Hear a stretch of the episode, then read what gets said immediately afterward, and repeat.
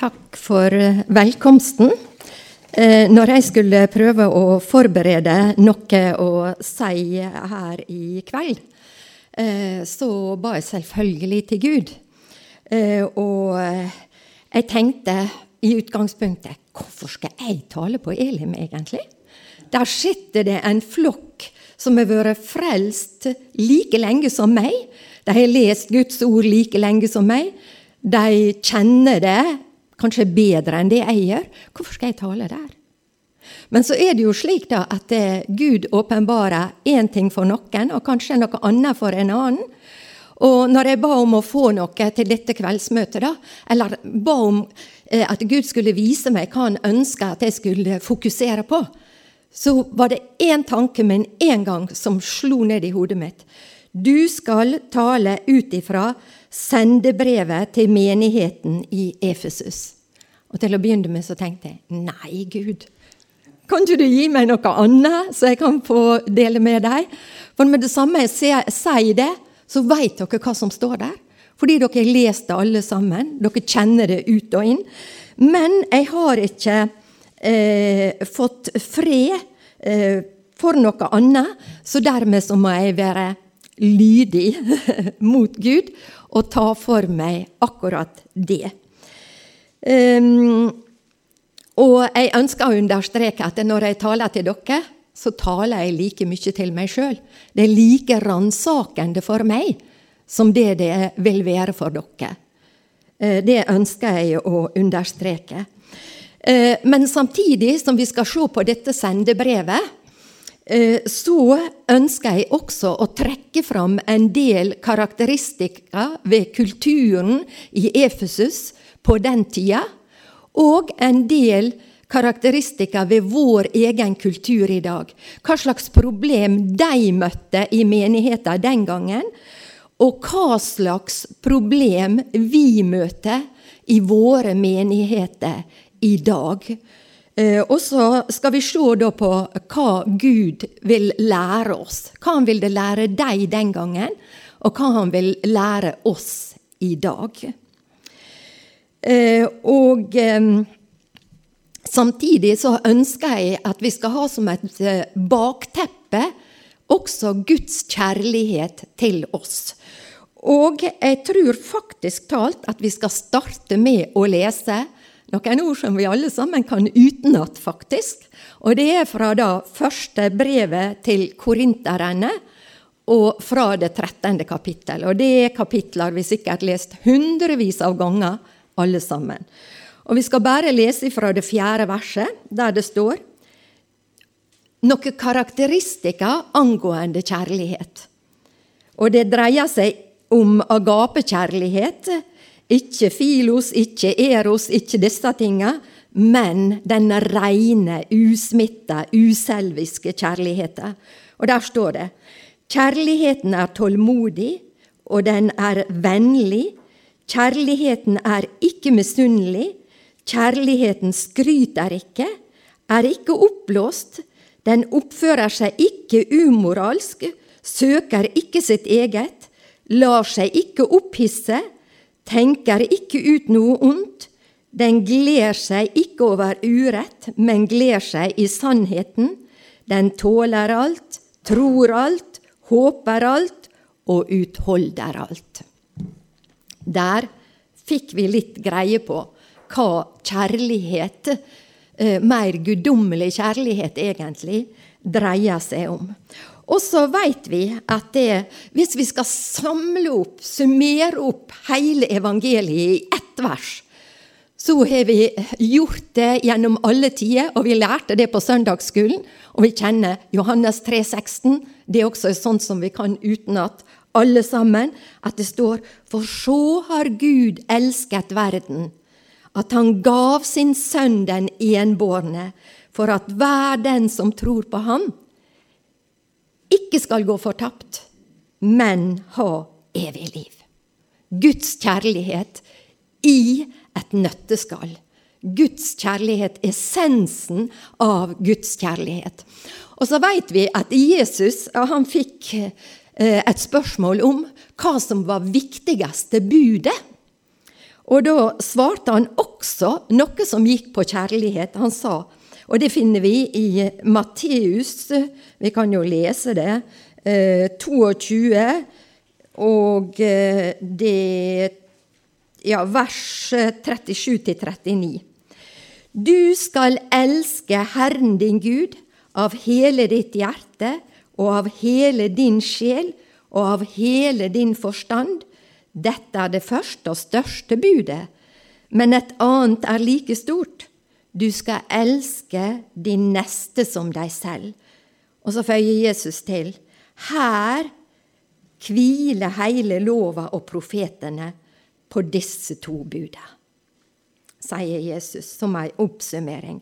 Her blir vi altså anbefalt at vi skal gi Gud en usmitta kjærlighet, en kjærlighet som griper inn i følelsene våre, inn i tankevirksomheten vår, og som driver oss til handling. En kjærlighet som driver oss inn i de handlingene Gud ønsker at vi skal utføre.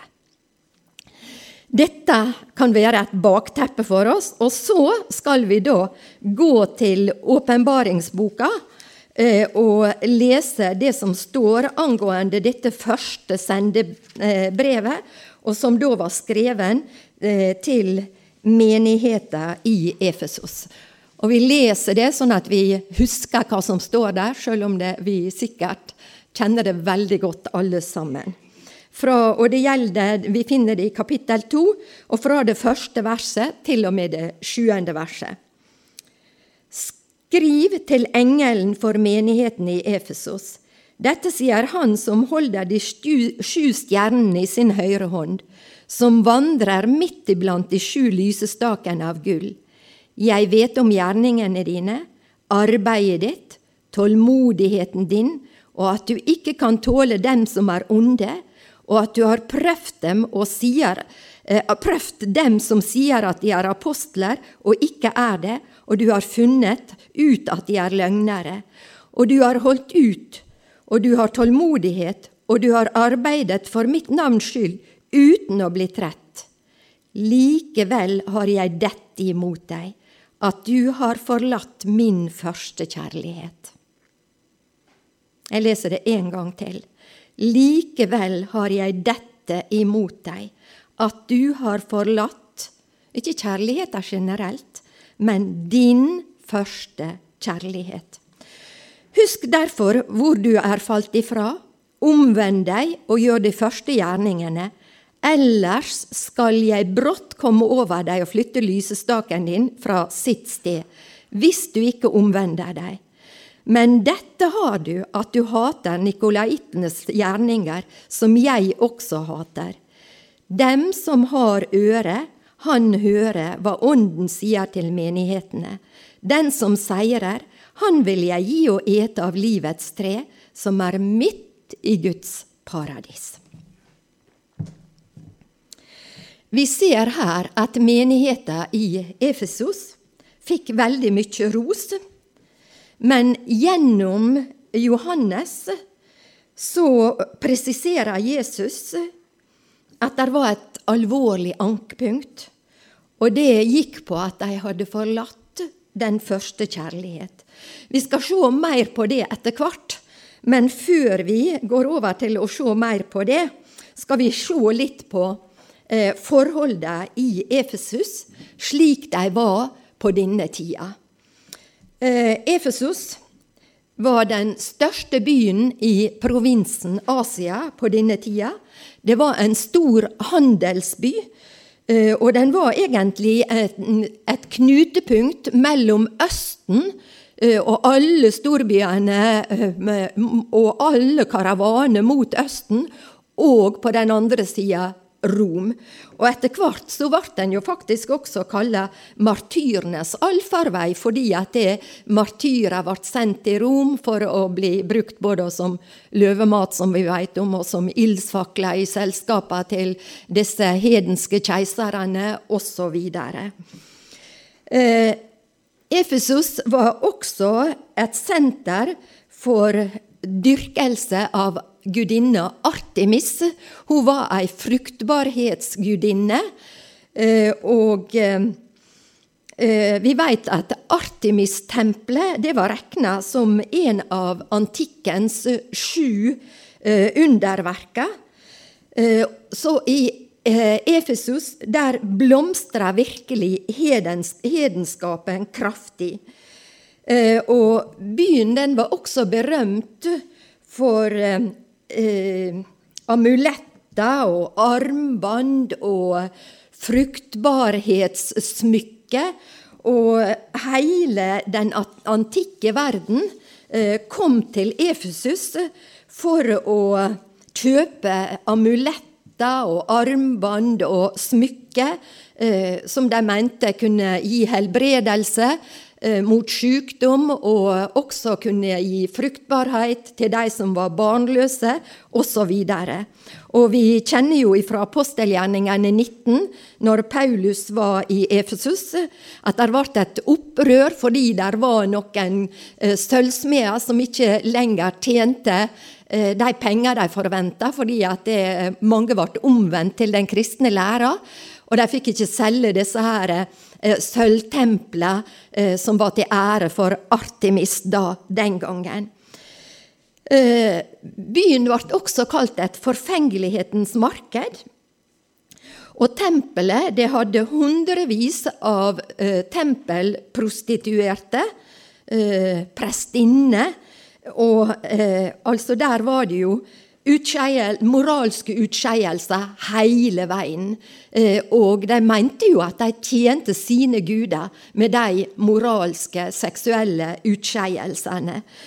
Eh, tempelområdet hadde også asylrett, og var et senter da for kriminalitet og annen type umoral, vold osv. Og, og eh, Nikolaitene er nevnt i det avsnittet som vi leste. Eh, og de forfekta et tøylesløst liv, egentlig. De mente, de tilhørte, Det var egentlig som en liten sekt som tilhørte gnostikerne. Og gnostikerne de mente det at det, eh, der var et skille mellom kropp og ånd, og at det, kroppen den var bare urein. Eh, og han kunne ikke bli mer urein, selv om han levde aldri så umoralsk. Og at det eh, De mente jo også at det Jesus Enten så kunne ikke han være virkelig Guds sønn, eller så kunne han ikke ha en menneskeskikkelse. Eh, og alt dette det avslørte egentlig menigheten i Efesos, og ble egentlig ros for dette, som vi skal se litt mer på eh, etter hvert. Eh, men en umoralsk livsførsel var egentlig veldig toneangivende i Efesus. Eh, men på tross av dette, på tross av umoralen, på tross av hedenskapen, så vokste i Efesos fram ei fantastisk flott åndelig menighet. Den var solid, den var livskraftig, eh, den var, sto fast på Guds forordninger. Den sto fast på den læra som Paulus hadde forkynt for dem. Eh, og det er mange som mener at det ikke noen plass i antikken falt Guds ord i bedre jord, eller skaut djupere røtter og ga skjønnere frukt når det gjaldt eh, troskap og kjærlighet, enn akkurat menigheten i Efesos. Og Så kan vi ha dette som et baktempe, og så kan vi stille oss spørsmål. Hvor står vi i dag? Dette var deres kultur. Den kulturen de måtte slåss med i hverdagslivet sine. Hva slags kultur må vi slåss med i våre hverdagsliv i dag, kan vi spørre oss. Og vi veit jo at, og vi tror at vi lever i endetida. Og vi veit at i endetida så skal det være et stort frafall, og vi ser det veldig godt. Men der skal også være en stor åndsutgytelse. Og vi får si takk og lov for det. Og så er det litt spørsmål til oss som er kristne. Hva opplever vi når vi veit dette? Resignerer vi og tenker at ja, frafallet må komme, det er ikke så mye å gjøre med det? Eller tenker vi vi må prøve å påskynde og øke denne åndsutgytelsen som Guds ord snakker om at vi skal få oppleve i den siste tid. Og da skal jeg bare sitere eller lese eh, hva Joel, profeten Joel sier om dette med åndsutytelse, Og vi, vi kjenner til det. Her sier han da i profeten Joel, det tredje kapittel og det første verset, og vi kan dette utenat også, men der står det Deretter skal det skje at jeg skal utøse min ånd over alt kjøtt. Deres sønner og deres døtre skal profetere. Deres gamle menn skal ha drømmer. Deres unge menn skal ha syner. Også over trellene og trellkvinnene skal jeg utøse min ånd i de dager. Og vi er der også. Vi ser frafallet, men vi ser også en åndsutytelse. Mange plasser i verden, men også i Norge. Her er ei oppvekking i Norge i dag. Og det gjelder ikke minst at det er en bønnevekkelse på gang. Og her er også en ny åndsutgytelse på gang i Norge. Og så spørsmålet vil vi være med? Ønsker vi å være med? Og hva vil vi gjøre for det? Eh, og så mm, kommer jeg til å fokusere en del på negative trekk i vår kultur. Og det er sånn som vi kjenner veldig godt. Vi kjenner det fra massemedia, vi kjenner det fra avisene, fra radio, fra TV. Eh, vi møter det til dagen alle plasser. Og jeg skal ikke utbrodere noe mye, men jeg har lyst til å trekke fram en del ting for at, fordi jeg tror det kan være med å vekke oss opp. For av og til så tenker ikke vi over hvor ille det egentlig er. Og vi tenker ikke over hva ungdommene våre blir utsatt for. Og der har vi ei oppgave, alle sammen. Ingen har lov å sove. Og eh, eh, dere har sikkert lest om det, eller hørt på TV om det. Eh, Kjell Tveter som er professor, doktor med. Han har vært professor, jobba med forskning i mange mange år. Han var faktisk tre måneder eh, misjonslege i Kasiba, men så ble det uro, så måtte han reise hjem igjen, og så valgte han en annen bane. Eh, men han har skrevet flere bøker, og det begynte med at han opplevde at ungdommen ikke visste hva de skulle tro når de begynte i videregående skole og universitet osv. De hadde ikke argument for å gå imot de som eh, trodde på evolusjonslæra og mente at det eh, kristen eh, skapelsestru eller kreasjonisme at det var en kreatør, en gud, som sto som skaper for det hele at den trua ble plukka fra dem. Og for at de skulle få eh, en god argumentasjon knytta til dette, så har han skrevet mange bøker. Og den ene den heter Den lille skapelsesboka, og den anbefaler jeg at dere gir til alle barn og ungdom dere kjenner. Kjøp den og gi den. Den er lettlest, og den forteller veldig klart og tydelig om Gud som den suverene skaper av universet. Eh, den siste boka han har skrevet, er 'Tru for en tid som denne'. Og jeg anbefaler at dere alle sammen leser den boka, og gjerne gi den som presanger til både den ene og den andre. Ellers har han skrevet også 'Livets mysterium' og 'Livet, skapelsen eller tilfeldighet'.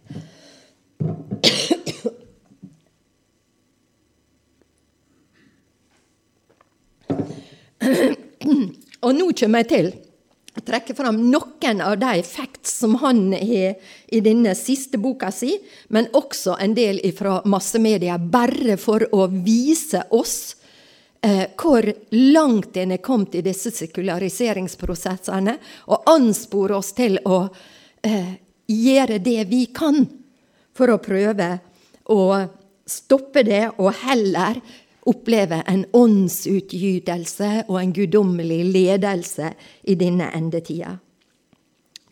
Han sier jo bl.a. at moderne vitenskap har vært en av årsakene til at folk mister gudstrua si.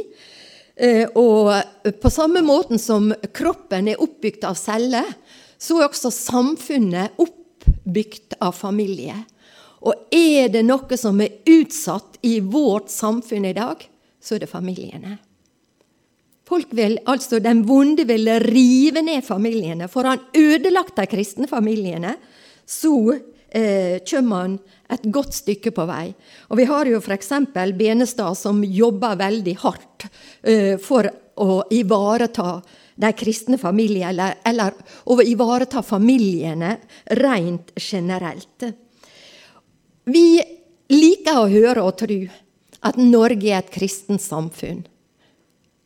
Jeg tør å påstå at det er ikke sant. Norge er ikke lenger et kristent samfunn. Det, den tru det norske folk generelt forfekter, det er sekulær humanisme. Jeg sier det en gang til. Det er sekulær humanisme det menigmannen i Norge bekjenner seg til. Det er et faktum. Slik er det bare. Og eh, de ønsker å vinne fram med sine teorier i alle sammenhenger. Og da har de forstått at det, det, å formulere de tankene som de ønsker skal være rådende, og presentere dem i massemedia igjen og igjen og igjen, og igjen, så vinner de. Altså eh, Det går ikke an å leve i et sekulært samfunn uten å på en eller annen måte bli litt påvirka av det. Men jeg tenker at graden av påvirkning den kan vi i aller høyeste grad influere på. Og det er viktig at vi også forsøker å gjøre. Og i det med kultur Jeg, jeg er sjøl sosialantropolog. Jeg har undervist mye om kultur i høgskolen i mange, mange år. Men noe finurlig når det gjelder kultur, det er at det der også er noe understrømmer som bidrar til å forme oss, og gjerne uten at vi sjøl er klar over det, uten at vi sjøl veit det. Der er ideer som kan påvirke trua vår, hva vi mener er rett, hva vi mener er galt, hva vi mener er stygt og pent, og sannhet og usannhet, osv. Vi kan ta bare en sånn ting som Israel. Får en presentert ei løgn tilstrekkelig mange ganger, så tror sjøl intellektuelle at det er sant. Bare som en parentes. Når det gjelder markante endringer som eh, sekulær humanisme har ført til i samfunnet vårt i dag, så dreier det seg spesielt om endringer i syn på ekteskap, familie, som vi allerede har sagt, og seksualitet. Og Jeg skal så vidt komme inn på noen av disse tingene lite grann, uten å gå så veldig i dybden. Eh, jeg sa at forskning spilte en rolle. Utdanningsinstitusjonene våre spiller også en sentral rolle i den sammenhengen. Eh, det gjelder ikke minst høgskolene og universitetene våre, men det gjelder helt ned til barnehage. Jeg har sjøl hatt barn, barnebarn som er kommet hjem igjen og sagt at jeg, ja, den og den i barnehagen, han tror ikke på Gud, for han har sagt at Gud eksisterer ikke. Det er bare tull, det er bare eventyr. I barnehagen. De blir presentert for sekulær humanisme allerede i mange barnehager rundt omkring. Og for ikke å snakke om universitet og høgskole. Der blir veldig ofte kristentrua latterliggjort. Vi har ikke noe tall i Norge, men fra USA så mener en at 60-80% av de som begynner på college, mister kristentrua si i løpet av studietida si. Det er alvorlig. Tveter han mener at vi bør lære ungdommen å se verden gjennom kristne briller. Og han mener da at et kristent verdensbilde, der en er fokus på den kristne trua på skapelsen, syndefallet, frelse og gjenopprettelse, er kjempeviktig i den sammenhengen. At en lærer de unge dette. Lærer de opp. Og her har vi alle sammen et enormt ansvar, og vi skal komme mer tilbake til det etter hvert. Uh, vi skal bare kikke som jeg sa, litt på noen områder der avkristning har gitt seg markante utslag. Eh, abortlova er framme i media akkurat nå, fordi det er 40 år siden at den ble vedtatt. Det var i 78. Og eh, mange feirer dette, egentlig. Eh, sannheten er jo da at etter det så har 15 000 barn blitt tatt livet av i mors mage årlig i Norge. Og I løpet av disse 40 åra så utgjør det eh, mellom 500 og 600 000, altså over en, million, en halv million mennesker. Over en halv million mennesker. Altså, jeg sier ikke noe om de stakkars kvinner som det dreier seg om. Det vi burde ha gjort, det var å rette ut hjelpende hender, og det har vi sikkert ikke vært så flinke til, noen. Men det er veldig alvorlig. Hvor mye har Hva har vi gjort? Altså, La det synke innover oss. La ikke vi tenke på alle andre, men la det synke innover oss. Hva har vi gjort? Og, eh, og eh, en av eh, de teoriene som legitimerer dette med provosert abort, det er det han kaller personlighetsteorien. Og i den teorien så har en dette skismaet, dette skillet mellom soma og syke, mellom kropp og det åndelige eller det sjelelige. Hvordan var det i Efesus, hvis det, vi tenker litt tilbake? Eh, og eh, altså eh, Da sier en at kroppen den er rent fysisk, men personligheten den består av det mentale og kognitive, altså tankeprosesser og læringsprosesser osv. Og, og at eh, barn ved fødselen ikke utvikler dette. Og dermed så kan en se på dem som bare fysisk materie, en cellekropp. Eh, noe som ikke eh, er drap å eh, ta bort. Eh, og i andre enden av livsskalaen eh, så har han også mennesker som på en eller annen måte kan ha enten eh, psykiske problemer, eller det kan være de som kan ha ja, si Alzheimer eller eh, eh, demens eller et eller annet. Og da er det lett for også å si, tenke som så at det, ja, nå er ikke personligheten til de heller helt intakt. Og da kan vi forsvare eh, også å begå eutanasi eller aktiv, foreta aktiv dødshjelp. Og altså Det sniker seg inn, og så har en i mellomsjiktet ungdom f.eks. med lidelser som gjør at de er veldig oppgitt og opplever at livet er ikke verdt å leve lenger. Og der også er dette her med at Hjelp dem ut av det, på en måte. Foreta aktiv dødshjelp er liksom en del av denne eh, tankegangen. Det, egentlig, dette syn det, innebærer egentlig ei rett og slett dehumanisering. At det mennesket blir sett på eh, som videreutvikla dyrebare. Men vi er skapt i Guds bilde. Gud skapte oss i sitt eget bilde, som vi må stå opp imot dette. Vi må stå opp imot det i aller høyeste grad. I Canada i Nederland og enkelte delstater i USA er dette med eutanasi eller aktiv dødshjelp det er legitimert. Det er lovlig. Og i Nederland så er faktisk, blir faktisk eh, 400 personer eh, gitt aktiv dødshjelp uten at de sjøl er bedt om det. Og En annen ting er at det, uh, en ber gjerne og leger om å utføre dette mot betaling, og kanskje høy betaling også, så er det med på å korrumpere legeyrket. Og en annen ting er at både når det gjelder abort og eutanasi, så er det tale om hvor lenge skal kristne ha lov å ha reservasjonsmuligheter og kunne reservere seg for dette? Eller miste jobben og bare måtte dra eh, sin kose og ikke få lov å jobbe på helseinstitusjoner der en utfører disse tingene. Noen få ord også om seksualitet og likekjønna ekteskap. Skal ikke si mye. Kanskje jeg bruker for, Dere får stoppe meg hvis jeg bruker for mye tid.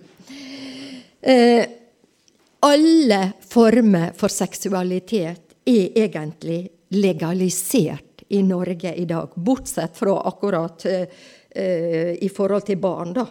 Men også det perverse er på en måte legalisert. Altså Vi hører, selv på Dagsrevyen eller på programoversikter rett etter eller rett før Dagsrevyen, om ungdom som forteller om gruppesex, der f.eks. ja, vår gruppe, denne gruppa her, men flere gutter og flere jenter, alle har hatt sex med alle. Det er bare slik som det skal være. Og eh, media glorifiserer det og, mener, og anbefaler at alle skal prøve alt.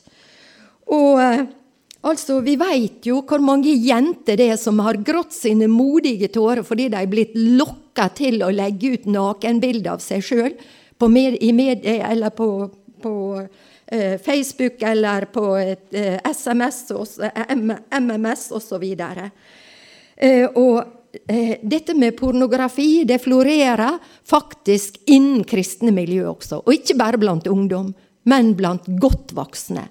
Hvor er vi? Hvor er vi? Og dette med, med, ungdommene, de opplever et veldig stort press i forhold til dette. For de ønsker å være akseptert i gjengen, bli godtatt og eh, ha noe å skryte av som gjør at de blir akseptert, og gjør at de blir eh, godtatt. Og begrep som eh, forpliktelse og ansvar, det er sånt som du sjelden hører noe om. Men mange av disse ungdommene de er veldig fortvila. Mange de er veldig skikkelig ulykkelige. Og sjølmordsratene er høye. Og det er et rop om hjelp. Egentlig så er det et rop om hjelp. Og hva er vi som menigheter? Likekjønna ekteskap. Jeg skal ikke si så mye om det som jeg sa, men i USA så er det faktisk vært domsavsigelser mot mennesker eh, som av samvittighetsgrunner har sagt at de ikke vil bistå likekjønna vielser. Det kan dreie seg om blomsterhandlere som ikke vil lage brudebukett, om bakere som ikke vil bake kake og levere til dette. Og det faktiske forhold er at det, mange har fått store erstatningskrav. Vi er ikke helt der i Norge ennå, men det er mange som mener at det er på beddingen, og vi skal våke. Eh, men så ønsker jeg å understreke, når jeg har sagt alt dette, at det er Jesus Når han ble konfrontert med den kvinna som ble grepen i hor, så bøgde han seg og skrev i sanden. Og når han reiste seg igjen, så til slutt var de gått, alle. De gikk. De eldste først, står det til og med. Så var hun igjen alene. Og så sier han, 'Dømte ingen deg?' 'Nei', svarer hun. Det gjorde jeg ikke. Så svarer, sier han da, så dømmer ikke jeg deg heller.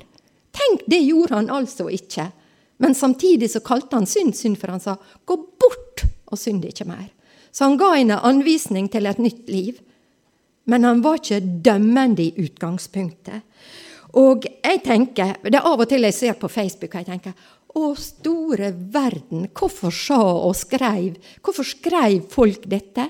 Dette er ikke det kjærlige sinnelaget vi skulle ha som Jesu ambassadører, som kristne. For det er veldig viktig. Vi skal elske Gud, vi skal elske vår neste. Vi skal være kjærlige.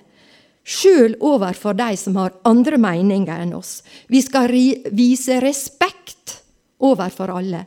Å vise respekt vil ikke si å godta. Vi kan godt fortelle at 'dette godtar ikke vi', men vi skal likevel vise respekt.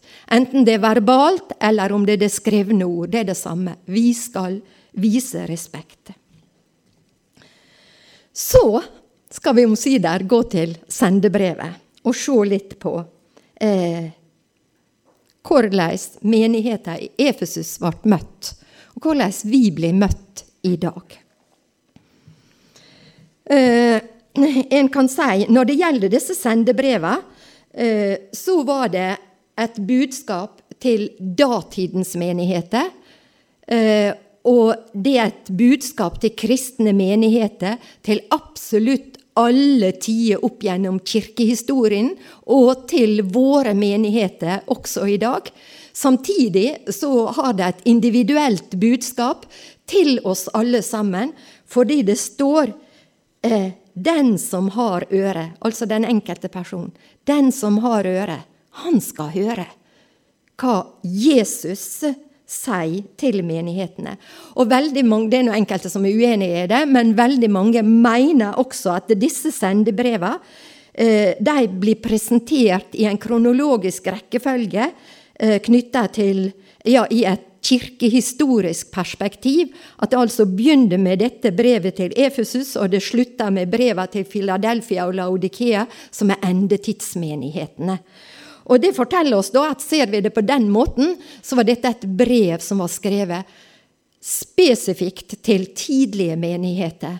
Til menighetene som levde ikke lenge etter apostlene sin tid, og eh, mens fremdeles Johannes, som vel blir regna som eh, den som levde lengst av apostlene, eh, levde. Eh, og sendebreva de inneholder avslørende og ydmykende forhold, men de, også, eh, de presenterer også advarsler og oppmuntring. De er oppmuntrende samtidig. Eh, der de peker på svik og frafall, så peker de også på mulighetene for fornyelse og mulighetene for gjenopprettelse. Eh, og eh, når vi leste gjennom dette sendebrevet til Efesus, så så vi at de fikk mye ros. Veldig mye ros. De var flinke å arbeide, de sleit, de var utholdende. De var tålmodige. Eh, de gikk ikke trøtte på tross av vanskeligheter og prøvelser. Og de hadde, som vi også presiserte, til og med avslørt vranglære både de som kanskje var judaister og mente at det han skulle holde på omskjærelsen og andre bud i Moselova, og disse som vi sa var eh, gnostikere eller nikolaiter, eh, disse ble avslørte. Så eh, læra holdt de fast på. Det var ikke det som var ankepunktet. Men det Jesus da når han går imellom lysestakene, som er symbol på oss som menighetene, som menighetene, så hadde han likevel et ankepunkt, og det var dette at de hadde forlatt den første kjærlighet. Vi leste kriterier på kjærlighet innledningsvis. Vi leste også hva som er det første og største budet, hva Jesus mente og vi leste den lille Bibelen. Vi har som bakteppe mye angående kjærlighet. Uh, og så veit vi ikke egentlig helt 100 hva det betydde, hva Jesus tenkte på her. Vi kan spørre oss sjøl var det det at den første begeistringa var vekk? At uh, de ikke var så entusiastiske når det gjaldt å søke Den hellige ånd, når det gjaldt å be, når det gjaldt å lese Guds ord, når det gjaldt å forkynne eller være menneskefiskere, vitne, var det det at de hadde møtt, mist litt av denne første entusiasmen og begeistringa? Det kan godt hende. Men det kan også godt hende at det dreide seg om at de hadde mista litt av denne første, fine, kjærlige fellesskapsånda. Og det er noe vi kan spørre oss. Har vi den i våre egne familier, i menighetene, i grupper osv.? Er der ei sånn fin, var et sånt fint, vart kjærlighetsfellesskap mellom oss, som er tilgivende, som er omsorgsfullt. Vi kan lese lite grann, og egentlig så vi kunne lest eh, hele eh, Johannes sine brev.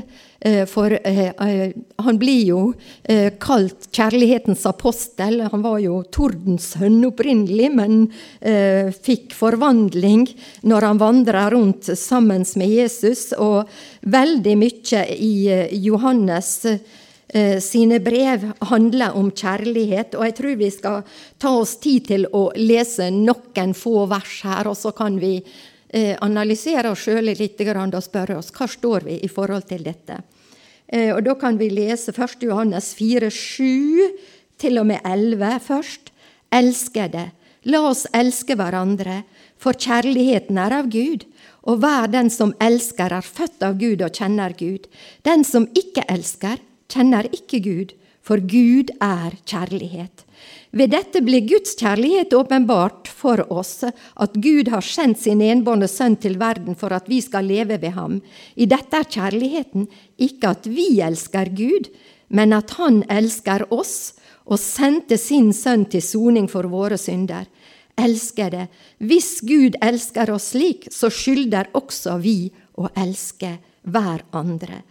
Og Hopper vi litt lenger ned, så står det i uh, slutten på 16. verset Gud er kjærlighet. Den som blir i kjærligheten, blir i Gud og Gud i ham. Og så står det i det 19. verset Vi elsker ham fordi han elsker oss først. Og blar vi ett blad lenger fram, Eh, så finner vi også at det står noe om å, å elske sin bror, og at Gud sier, nei, Paulus sier jo også at det, hvordan kan vi elske Gud som vi ikke har sett, hvis vi ikke elsker vår neste og vår bror som vi har sett? Og der i kapittel 2 og det tiende verset står det Den som elsker sin bror, blir i lyset, og det er ikke noe i ham som fører til fall. Men den som hater sin bror, er i mørket og vandrer i mørket. Altså Her er mye visdom og mye lærdom, og vi kunne sikkert sagt veldig mye mer knytta til dette. Men det er en veldig fin sammenheng mellom Den hellige ånd og kjærlighet. Blir en fylt av Den hellige ånd, så blir en fylt av broderkjærlighet. Og jeg vet jeg har sett det så mange ganger ute i Kongo at når Den hellige ånd falt, hva skjedde da mellom de kristne der ute? Jo, da hadde de noe uoppgjort. Så det hendte at vi måtte sitte utover natta og være sammen med dem når de fikk gjøre opp seg imellom. Vi vet jo at det er mange i afrikanske kulturer eh, tar lett til både det ene og det andre. Og vi har jo sett både eh, hat og våpenbruk og terror og eh, alt mulig. Eh, og det hendte at de hadde Og trolldom og masse rart. Og det hendte at de hadde mye å, å og gjøre opp seg imellom. Og når Den hellige ånd falt, det første som skjedde, la oss få ordne opp, sånn at kjærligheten får flyte fritt imellom oss. At det blir et varemerke for oss. At det er det som skal karakterisere oss. Og så så vi her, eh, når vi leste i eh, dette sendebrevet, hva sto mer? der sto at det var en sentral fare hvis de ikke ville gjøre noe med dette.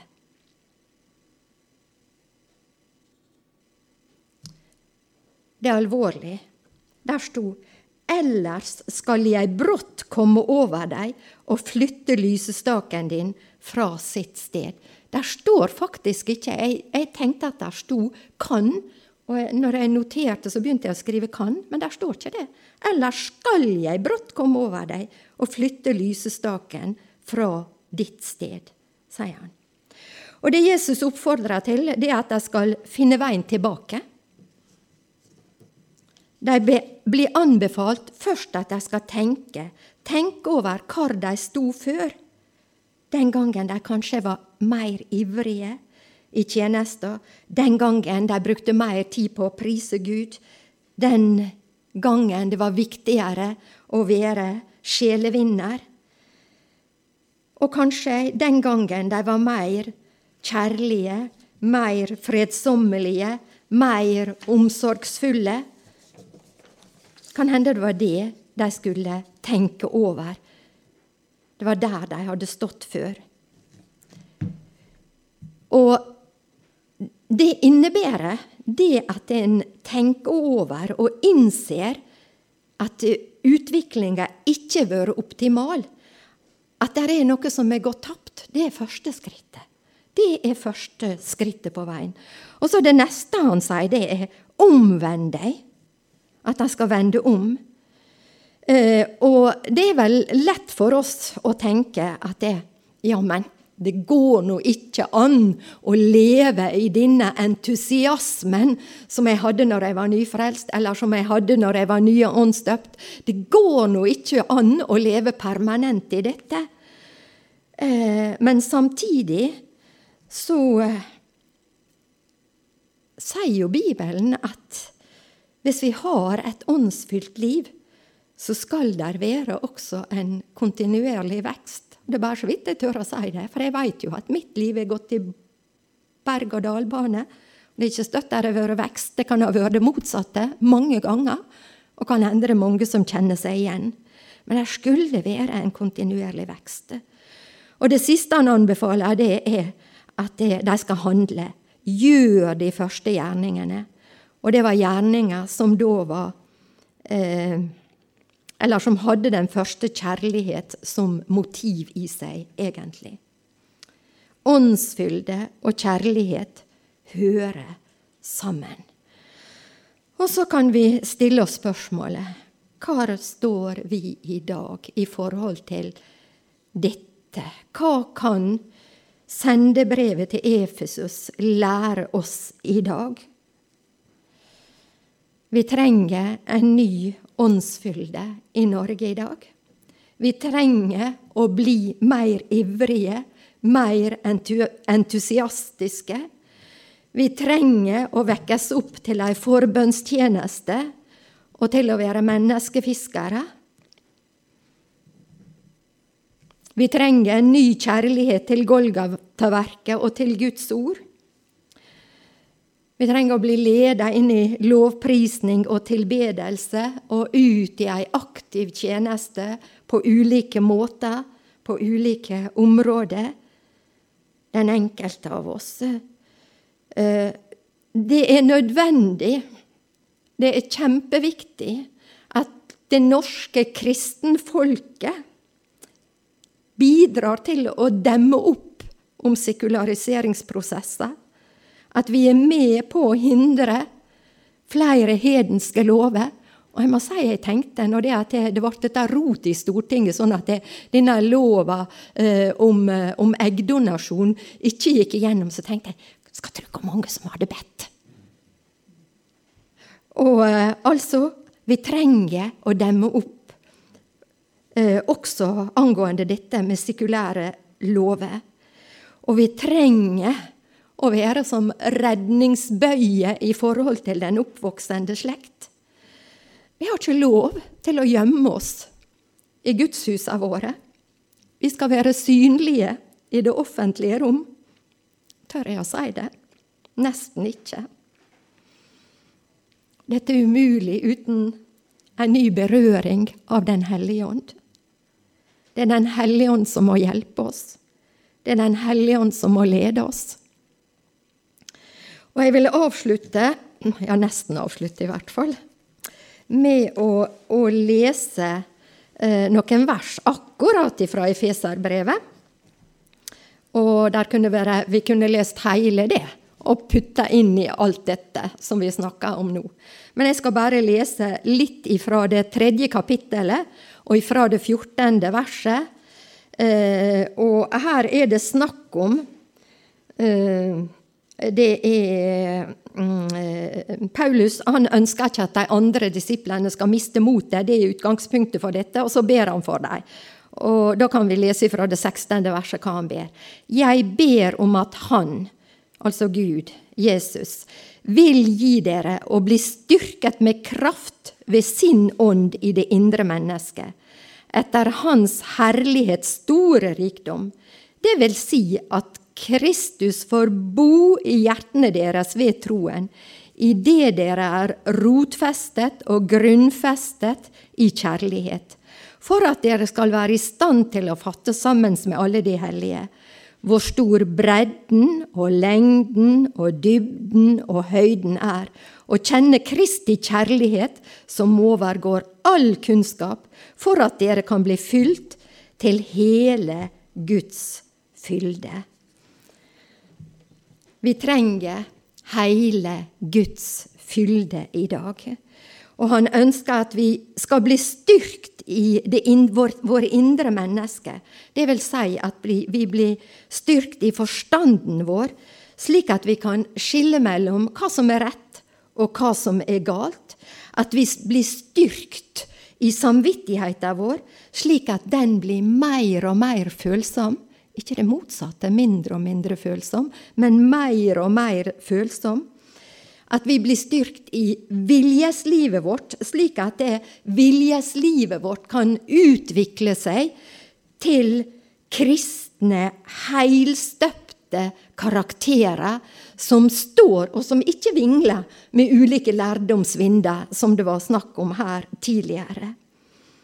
Vi trenger en heilstøpt åndelig karakter blant de som skal være eh, veiledere, de som skal vise veien for ungdommen vår i dag. Det trengs at vi er rotfesta og grunnfesta i kjærlighet. Og tru og kjærlighet, det hører sammen. Eh, det begynner med Guds kjærlighet, som skaper tru hos oss, og som skaper kjærlighet hos oss. Og det å være opptatt med Kristi kjærlighet, betyr, og Guds kjærlighet. det at vi er opptatt med det, at vi reflekterer rundt det, at vi leser om det, at vi ber rundt det, det er med å forvandle oss og likedanne oss med håna, eh, slik at vi gjennomgår ei karakterendring. Å ta imot Kristi kjærlighet, eh, det fører til at vi kan få det som vi snakker om her, bli fylt egentlig med hele Guds fylde. At vi blir fylt med eh, hele Guds fylde, slik at Guds vesen får plass på innsida vår, og at vi At det blir toneangivende i livet våre.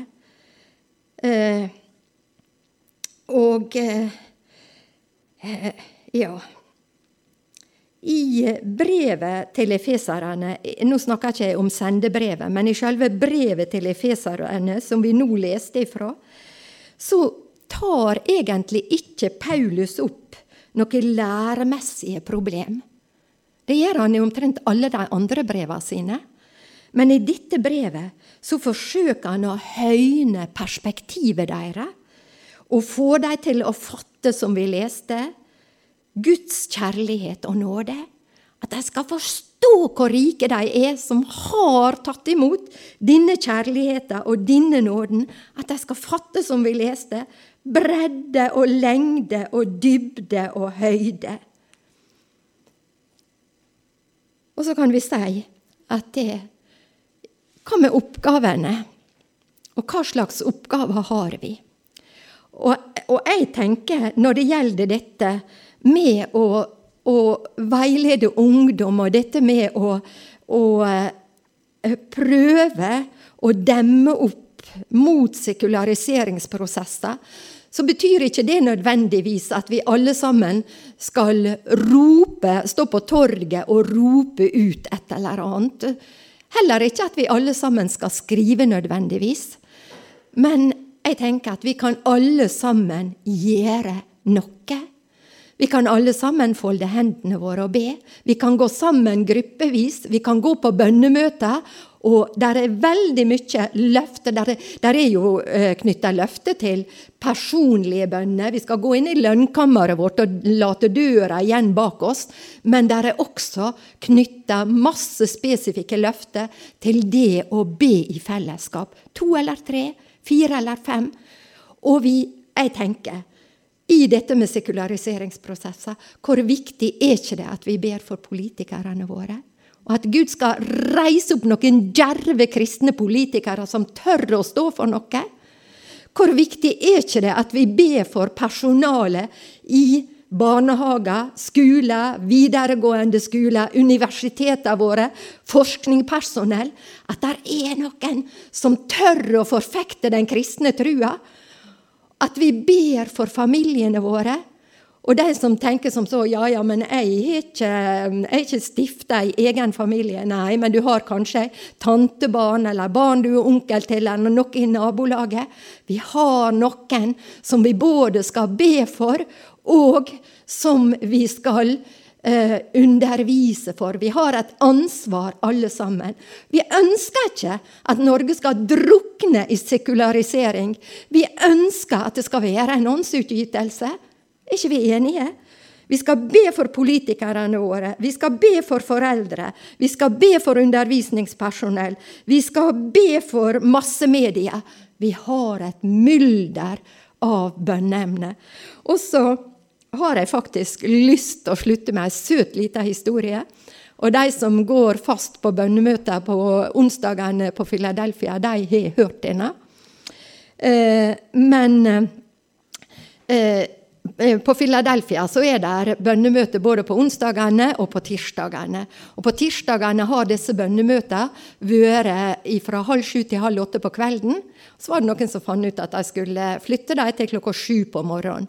Så var det en av ungdommene som har gått der helt fast og regelmessig på disse bønnemøtene. Så tenkte han Åh, nei, jeg orker ikke å stå opp klokka seks for å komme meg på bønnemøte til klokka sju i morgen. Det orker jeg ikke. Nå er klokka halv ett, snart ett. Men så tenkte han skulle lese et gudsord før han la seg til å sove. Og så slo han opp i første Samuel, 29. kapittel, og det første verset. Og veit dere hva som står der? Der står Derfor skal du stå tidlig opp i morgen. Det er første setninga.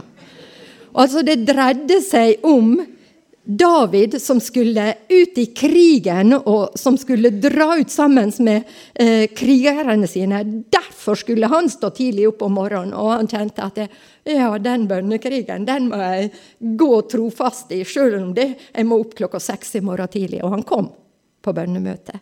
Jeg syns den var søt, så jeg ville avslutte med den. Men vi har utfordringer, vi har utfordringer, men vi har løftet. Herren skal være med oss. Amen.